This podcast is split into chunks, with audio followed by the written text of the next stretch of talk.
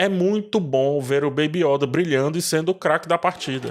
Mandaloriano, segundo episódio da terceira temporada. Vamos lá conhecer um pouco mais desse planeta bruto e agressivo chamado Mandalor. Vamos passear pelas minas de lá, né? Entender todos esses perigos que ficam pela história ali dos Mandalorianos. Antes, alguns recados, tá? Esse vídeo contém spoilers, fique por sua conta e risco. Aqui no primeiro comentário há diversos links de produtos relacionados à série, incluindo um belíssimo artbook das temporadas passadas e outros produtos mais aqui também. Um desses links é pro meu primeiro livro que eu tô por lançar, então dá lá uma olhada. Peço que se inscreva no canal, deixe o seu like, é de graça, me ajuda demais. E agora sim, vamos lá o que interessa.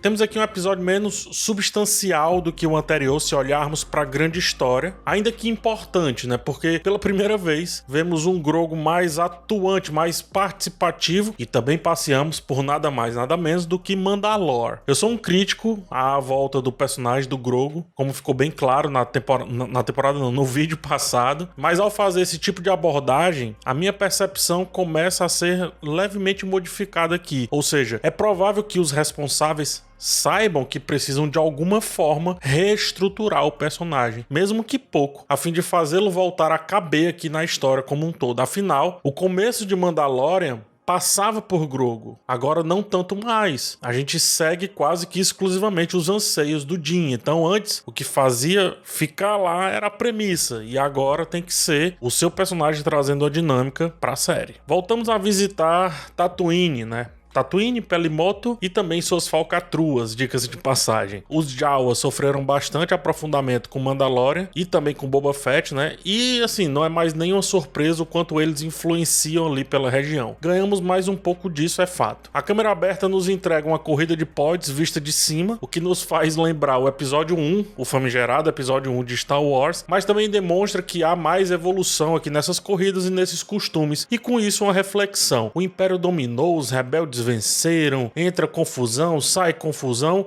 e o costume das pessoas, né, o costume dos comuns, parece permanecer os mesmos e até sendo aprimorados. Parecem seguir uma linha quase inabalável em meio a toda a confusão do mundo. Pensar que daí saiu Luke, também Anakin é no mínimo de se fazer pensar. A relação entre Grogo e Pele destaca como o personagem continua sendo um ponto de interesse em Mandalorian. Note como, metaforicamente, um boneco, um puppet, né, é capaz de fornecer o que um humano não pode, dado seu capacete. Além disso, essa abordagem inicial sugere que Grogo será um dos protagonistas desse episódio. Planos fechados em seu rosto, são um prenúncio disso. Mais uma vez, a expressão de vislumbre da criança comove. Dessa vez, ao olhar os fogos. A mesma expressão é repetida quando Mando o ensina sobre navegar pela galáxia. Grogu é capaz de retribuir os estímulos que recebe e demonstrar que está ciente do que está acontecendo ao seu redor. Mando nem mesmo questiona se a mensagem foi recebida, porque sabe que Grogu não só ouviu, como também compreendeu e talvez até assimilou o que foi ensinado. Na realidade, realidade, é comum que tratemos crianças como, sei lá, como, como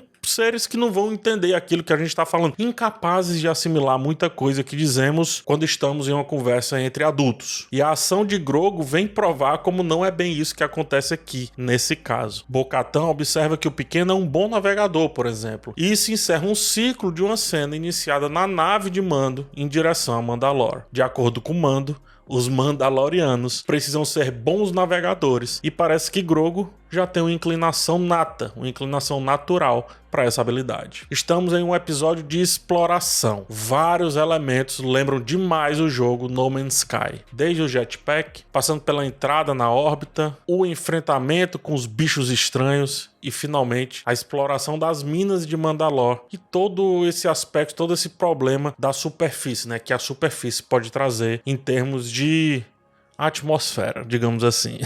Mandalor é grotesco, áspero, até a vida se faz na brutalidade, na selvageria. A entrada é tortuosa, como deve ser na maioria das atmosferas, mas aqui há uma tentativa de entregar uma atmosfera mais espessa, mais sólida. Até a água límpida, que descansa pela superfície rochosa, reflete pedra. O céu jamais é limpo, quer dizer, até é limpo mas ainda é turvo em nuvens carregadas. Estamos diante de uma sensação claustrofóbica, mesmo a céu aberto. A trilha se despede e quando volta vem igualmente pesada. O episódio assume um tom de suspense que é construído tanto a partir desse cenário que eu descrevi agora, mas também a partir dos olhares alarmados de Grogo. Até o droid tem medo, gente por que não a criança? E assim somos levados a criar um senso constante de alerta, principalmente a partir do pequenino que, originalmente, é tratado como indefeso mas aqui ele prova o contrário. Mando não consegue lidar com o sabre negro, é pesado demais, assim como deve ser pesada a sua missão de restabelecer, ou melhor, de se restabelecer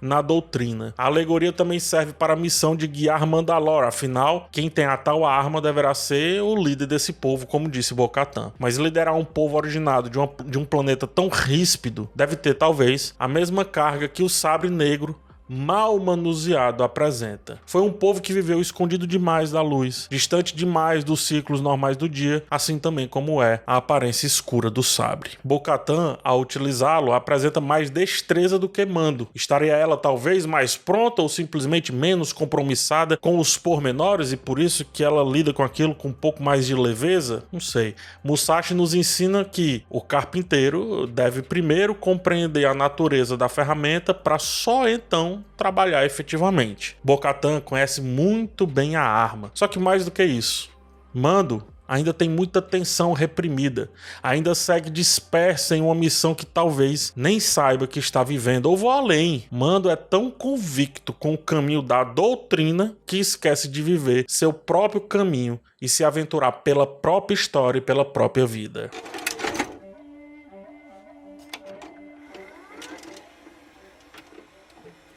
Com mando capturado, chega a vez de Baby Yoda brilhar. Como eu disse, né? O pequeno ele já vinha mais expressivo, mais participativo. E agora, além de conseguir sair das amarras no trajeto até a nave, mostrando toda aquela assimilação da força, não só usando-a diretamente, mas vivendo-a, ele também consegue chegar a Bocatan. Curiosamente, a personagem sai do ranço de ter que mais uma vez lidar com o Mando e já vai salvá-lo rapidamente. Isto é muito, muito, muito uma característica mandaloriana. Primeiro bate para depois, só bem depois, perguntar. É muito comum e foi muito bem retratado aqui nessa transição mental da personagem. O Captor de Mando é um bicho interessantíssimo e também estranhíssimo. Mistura de partes orgânicas com partes vivas, como, de alguma forma, também são os Mandalorianos. Eles têm pele, têm vida, têm carne, têm osso, mas o que seria de um Mandaloriano sem a sua armadura, sem a sua artificialidade em forma de roupa, em forma de veste? Pouco ou quase nada. E essa pergunta voltará de outra forma. Aguarde. Mando está em dívidas com Bocatan. E pode ter certeza, tanto ela vai cobrar como ele vai pagar sem pestanejar. Guarde isso para cenas futuras aí desse arco que com certeza vai acontecer nessa temporada. Inclusive, a maravilhosidade de Bocatan para com Mandalore é palpável. Talvez pela primeira vez conseguimos vê-la com expressão mais tenra, nesse caso, enquanto ela tá olhando ali o que um dia foi a cidade, né? Expressão que logo é desfeita por conta do deboche quando volta, no caso, a falar dos pormenores de sua civilização e mais do que isso, das tradições quando ela lê uma placa. Ela não só faz pouco, como tenta inverter a percepção de mando para com aquilo que ele espera da suposta beleza e leveza da cultura e da doutrina do seu povo. O fato é que Bocatan, como ela veio, a origem dela é 100% mandaloriana, é como se ela conseguisse ver toda a estrutura, como se fosse um raio-x. O mando não, ele foi aceito. Então é como se ele tivesse uma dívida com aquela cultura. Por isso que um tá para lá e outro tá para cá. Bocatan foi uma líder que não conseguiu governar direito. Ela estava predestinada para aquilo, foi uma princesa e precisava governar aquilo tudo. Mas não foi isso que o destino guardou para ela. De certa forma, é também essa uma sina de Mandalor, né? São poucos os líderes que conseguem governar aquela confusão. Nota-se quando ela fala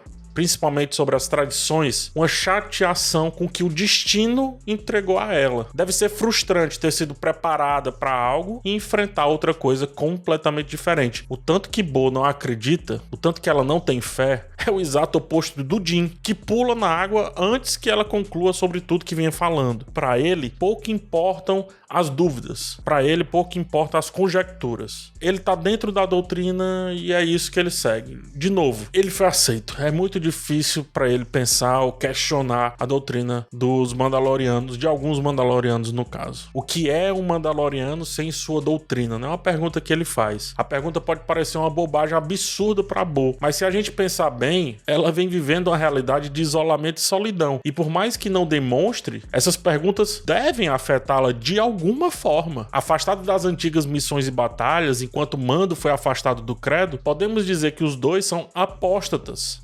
Apóstatas das suas próprias maneiras de viver. A questão é que um aceita e faz algo para mudar isso e outra não. O fato é que o Mandaloriano é muito pouco sem suas missões, não à toa, qualquer coisinha é motivo de embarcar em uma aventura, como o Mando mesmo convida o Grogo a perceber nessa jornada que eles iriam fazer, né? Mandalorianos, como já disse, são essencialmente as suas armaduras. Se Bo-Katan não aceitasse isso, já teria há muito tempo escolhido outra vida. Portanto, a pergunta do Jin apesar de parecer é, meio que inocente e fruto de alguém desesperado em simplesmente achar o rumo, ainda assim reflete bastante em problemas que Bocatan está enfrentando agora. E quer queira, quer não, ela ouviu. Ela e Grogo ouviram. Vale lembrar, o Grogu também tá nessa. O episódio finaliza com Bocatan mais uma vez resgatando Jin, dessa vez do fundo das águas vivas de Mandalore. O episódio neste final me parece um pouco apressado, como se tivesse ficado muita coisa de fora. De fato ficou. Ficou o ímpeto de Jin e também a sua habilidade. É muito bom ver o Baby Yoda brilhando e sendo o craque da partida. É excelente ver a Bocatan em ação, principalmente com o sabre negro em punho. Mas será que é a ponto de diminuir tanto os poderes do personagem para garantir isso, né? No caso do protagonista, que Mandalore é um lugar áspero e rude, isso ficou claro, mas também não é para tanto ao ponto de passarmos a duvidar de Mando em uma simples luta com seres apenas grotescos. Um cara super sofisticado contra seres grotescos, teoricamente não deveria passar tão mal. A ação final é interrompida como se a edição empunhasse também o sabre negro e ainda não soubesse utilizá-la, simplesmente pá, deixou cair. A terceira temporada de Mandaloriano ainda tá aquém de Mandaloriano. Dois episódios ainda é pouco, mas eu deixo aquela alerta. Desde já, já deixo o alerta.